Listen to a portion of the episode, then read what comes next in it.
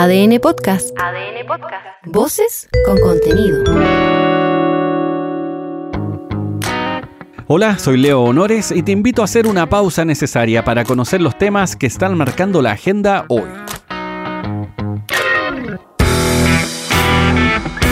En la copia feliz del Edén hemos visto de todo, desde perros que hablaban hasta senadores vitalicios. Buenos días. Una amplia gama de fenómenos delirantes también, y por supuesto, malas decisiones. Puta la cagó, weón. Todos alguna vez hemos tomado una mala, Si la cago, la cago. o más de una, varias. Es una cagada grande de todos nosotros y hay que asumirlo. Algunas entendibles, otras con malicia, Sé que me voy a equivocar. otras de...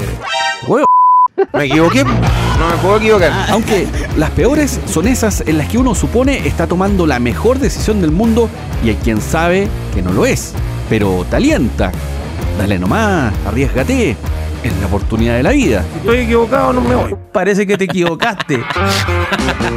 Algo así les pasó a los vecinos de los campos dunares de Concón, que contrario al credo... El camino sí es. No, no, ese no, pero, pero igual se aplica, porque no hicieron caso al llamado a no construir castillos o condominios sobre arena.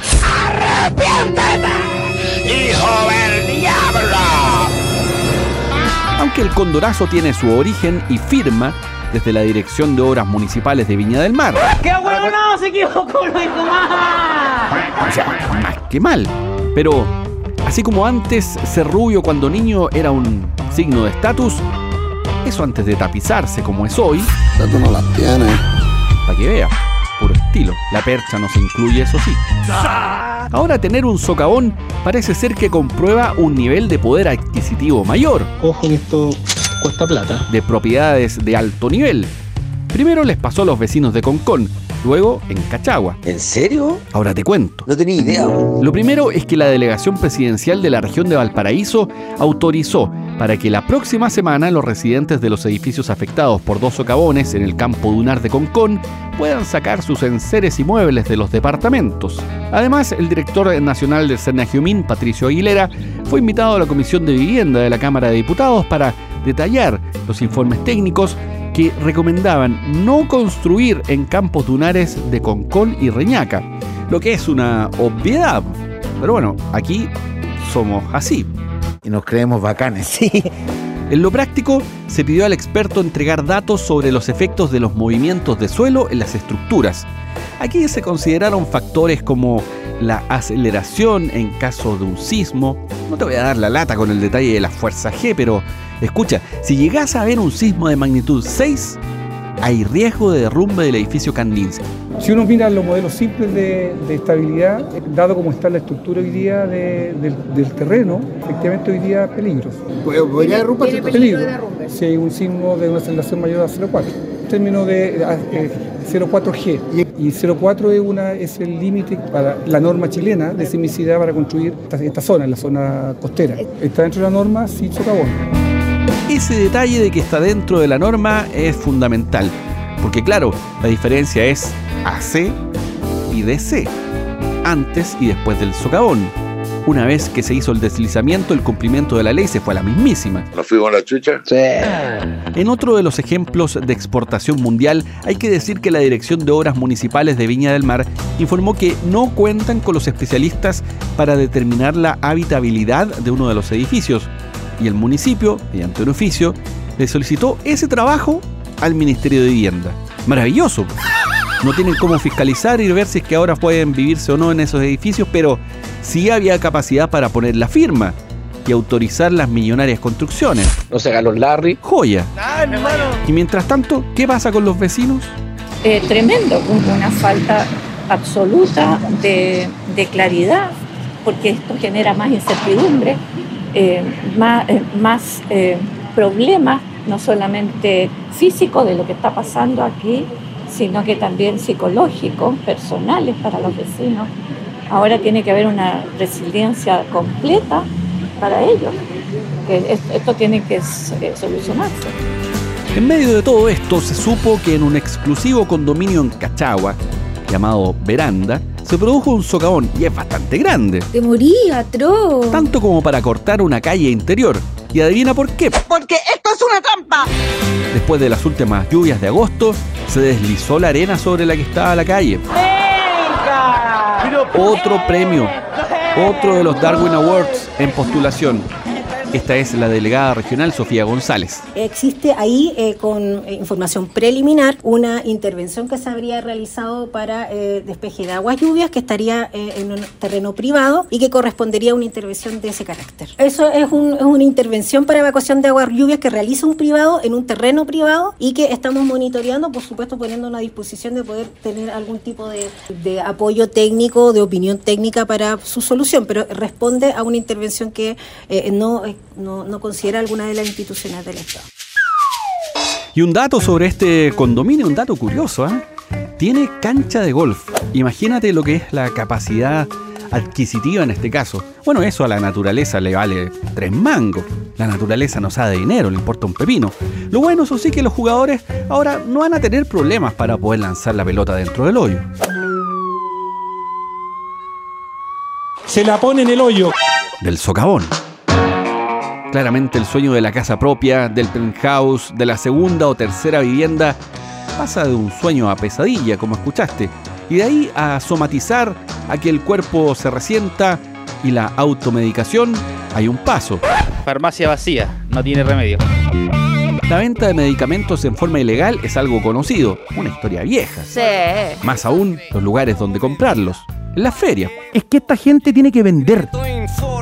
Sin buscar mucho, encuentras todo lo que podrías necesitar para un botiquín básico, y muchas veces más que eso. Va los que saben, no.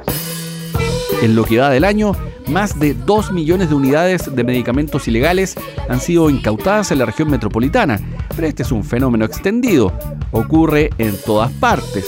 Después de la capital, siguen las regiones de O'Higgins y la Araucanía, con 24.000 y 23.000 unidades de fármacos decomisadas durante el año. Este es el director del Instituto de Salud Pública, Rubén Verdugo. Pon oreja. Esto no es lo mismo que ir a comprarse eh, una zapatilla o una camisa, la verdad. Esto tiene una finalidad que, que, eh, tenemos que reforzar, eh, eh, tenemos que tener en cuenta eh, esa, esa particularidad que se está dando en los distintos espacios territoriales eh, eh, y la obligación de hoy día y los esfuerzos que hoy día hemos hecho en términos de esta reunión de coordinación dice relación con esto. Coordinar y hacer efectiva la labor del Estado respecto a esta particularidad, eh, mantener efectivamente una acción eh, de fiscalización constante. Pastillas de amnesia, doctor. Los medicamentos más insólitos que se comercializan de manera ilegal en Chile son sopiclona, quetiapina, clorferamina y amoxicilina. Si a primera oída no te suenan, son inductores del sueño, un fármaco para tratar esquizofrenia, antialérgicos y antibióticos. Una oferta variada, por decirlo menos. Lamentablemente ningún laboratorio ha inventado o creado un remedio para la soberbia todavía, pero bueno. Ajá. La mayoría de estos fármacos requieren de una receta médica para su compra y más aún son prescritos con dosis y consumo bien definidos. No es como tomarse una aspirina. Un dato no menor es que una parte importante de los remedios que se compran ilegalmente son antidepresivos. Y eso dice mucho. La salud mental en Chile está en crisis, y no solo después de la pandemia, sino que desde antes, principalmente por su costo, que la hace prohibitiva para muchos y muchas. Este es el presidente del Colegio de Químicos Farmacéuticos, Jorge Cienfuegos. Cuando hablamos de este tema, no hablamos solamente de los medicamentos como salud, sino que también hablamos de los medicamentos como el mal uso de ellos, y nosotros como colegio lo hemos planteado, que pueden ser utilizados para el tráfico, narcotráfico, violaciones, secuestros. Esos temas creemos que hay que ponerlos sobre la mesa y la ciudadanía tiene que conocerlos. Tiene que conocer los riesgos de estos medicamentos que pueden llevar, obviamente, al mal uso y a la muerte, pero a su vez también a cómo alimentamos a las bandas de narcotráfico. Y ahora vamos con la sección favorita de los Tetera de Campo, tres al hilo. ¡Venga! Después de una conversación con parlamentarios de la Comisión de Salud, se definió que la superintendencia pedirá a la Corte Suprema una prórroga de 3 a 6 meses para aplicar el fallo sobre la CISAP. Tranquilidad, yo sé que molesta, que no se entiende, pero habrá que esperar un poco para las devoluciones. Lo dijo en ADN el superintendente de salud, Víctor Torres.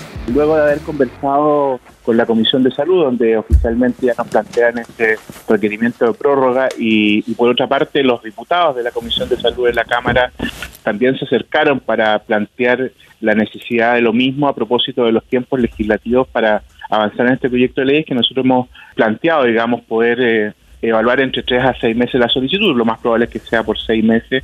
Eso lo tendremos que definir dentro del día de hoy, antes de la, de la presentación mañana que se va a hacer a la, a la Corte Suprema. El Pleno del Consejo Constitucional aprobó la creación de una nueva policía fronteriza y atención, también un artículo que permitiría eximir de responsabilidad penal a las policías y gendarmes. Si eso no fuera poco, se rechazó además la norma que establecía que las Fuerzas Armadas deben respetar el orden democrático constitucional y los derechos humanos.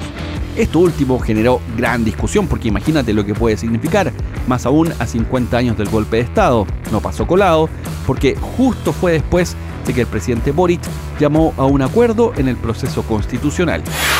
Y en la Araucanía se decretó la emergencia preventiva para Pucón y Curarrehue, esto por el peligro de erupción del volcán Villarrica.